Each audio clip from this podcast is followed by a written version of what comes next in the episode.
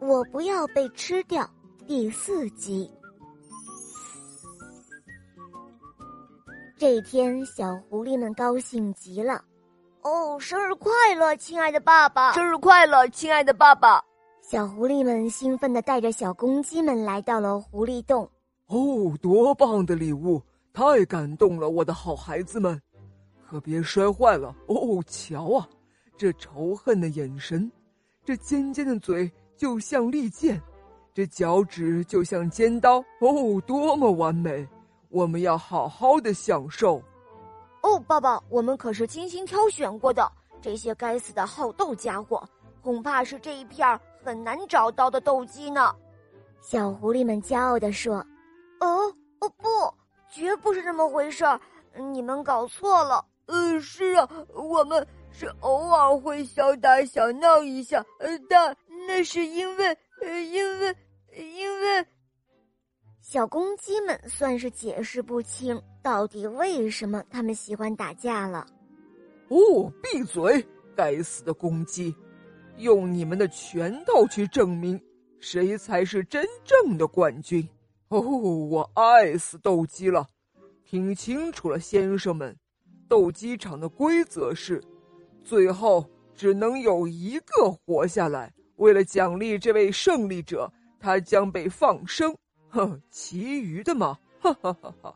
将被扔到怪兽科尼的洞里。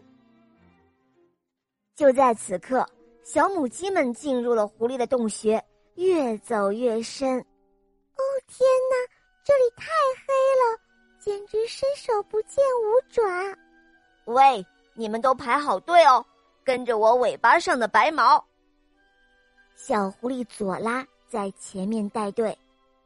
狐狸洞简直就像迷宫一样。如果不认识路，根本不可能找到辣手老狐狸。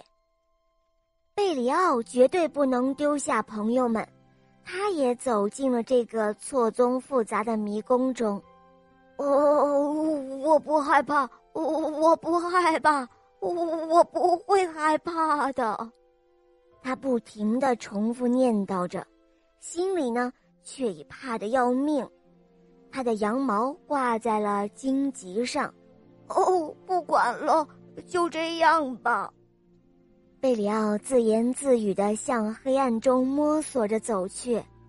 那边带队的小狐狸佐拉有一点晕头转向了。哎，是往这儿走吗？嗯，不对，不对，不是这儿。呃，应该是那边。对，应该是往那边，往那边试试看。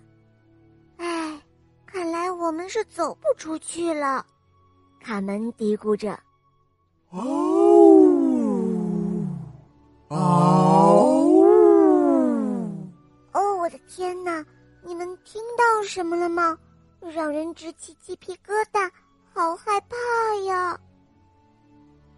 好了，宝贝们，今天的故事讲到这儿了。明天我们继续收听第五集哦，赶快关注“肉包来了”。打开我的主页，可以收听更多好听的童话哟，么么哒。